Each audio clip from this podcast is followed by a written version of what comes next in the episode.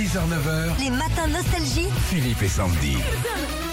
Ah oui, c'est vrai que l'automne est venu deux jours comme ça la semaine dernière et est reparti. Et c'est vrai que l'automne, ça a fait pas mal réagir sur les réseaux sociaux. hein. Alors, Spontex12, hein, c'est son nom sur euh, Twitter ce week-end.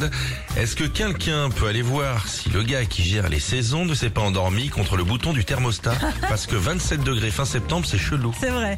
Alors t'as Mathias aussi, lui qui a écrit Qui dit dernière semaine de septembre, dit semaine où tu démarres la journée couvert comme en hiver, la journée à moitié à, à- à poil comme en été, et le soir à ne pas savoir quoi faire comme en automne. C'est vrai ça Toujours en automne, on a trouvé Koala, toujours sur le réseau Twitter qu'on appelle X hein, maintenant, Ouais. qui s'est pris pour un écrivain. Il écrit à l'automne.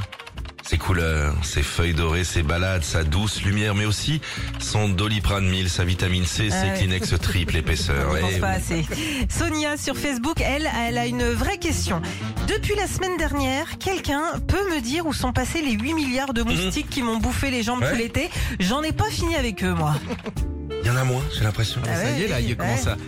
Ils ont changé de pays Ils ont eu froid Ça au va. Kibol avec les deux jours euh, où il a fait un peu froid, Ouais. mais euh, bon, ils peuvent revenir quand T'es même. mousticologue, toi. enfin, on a Benoît de Cajou qui termine euh, sur un forum. Mes coups de soleil ont fini de peler. Je suis blanc. J'ai mis le ventilo en vente sur le bon coin alors qu'il fait 27. Il y a plus Fort Boyard à la télé. Pas de doute, c'est bien l'automne.